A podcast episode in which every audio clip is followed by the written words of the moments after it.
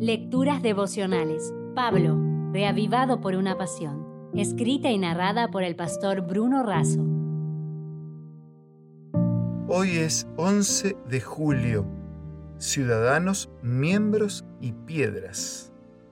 En Efesios 2, 19 y 20 leemos, Por eso, ya no sois extranjeros ni forasteros, sino conciudadanos de los santos y miembros de la familia de Dios, edificados sobre el fundamento de los apóstoles y profetas, siendo la principal piedra del ángulo Jesucristo mismo.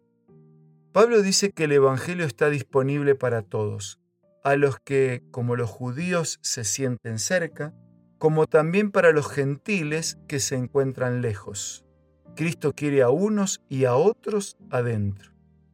Dios y los enviados por Dios trabajan para reconciliar, es decir, juntar de nuevo, juntar las piezas y rearmar el rompecabezas. El pecado es el gran separador en este mundo. Ha estado dividiendo desde el jardín del Edén. El apóstol va a usar tres figuras para decir que somos ciudadanos, miembros y piedras vivas, una nación, una familia y un edificio. La nación y la ciudadanía son tomadas de la diplomacia. No somos extranjeros en tierra extraña, ni forasteros apenas de paso. Somos conciudadanos de los santos. Israel era la nación elegida por Dios, pero muchos de ellos rechazaron al Señor, y el reino les fue quitado.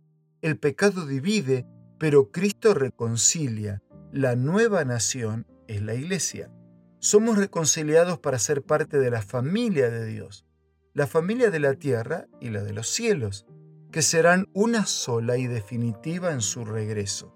Tenemos un Padre y todos somos hermanos. La última figura es un templo, un edificio. Dios habitó en su santuario, en la vida de Cristo, en la iglesia y en nosotros. Dios habita en el corazón del creyente y en la iglesia. Cristo es la principal piedra del ángulo donde el edificio se asienta. Los judíos pensaban en el templo de Jerusalén y los gentiles en el templo de Diana. Ambos serán destruidos, pero la iglesia de Cristo permanecerá para siempre. El mar de Galilea y el mar muerto son dos pequeños mares de Palestina, separados apenas por 120 kilómetros están unidos por el río Jordán, pero son diferentes uno del otro.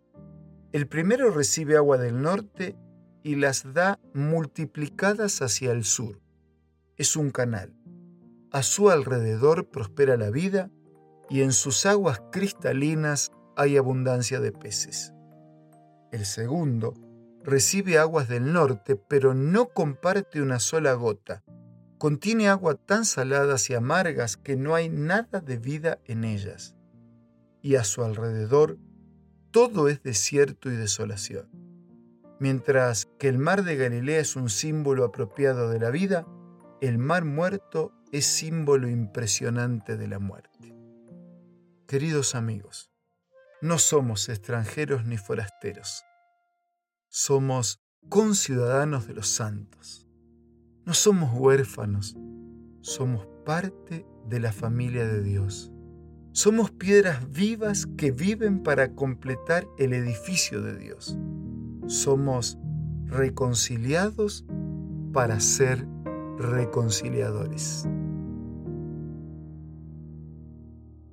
Si desea obtener más materiales como este, ingrese a editorialaces.com.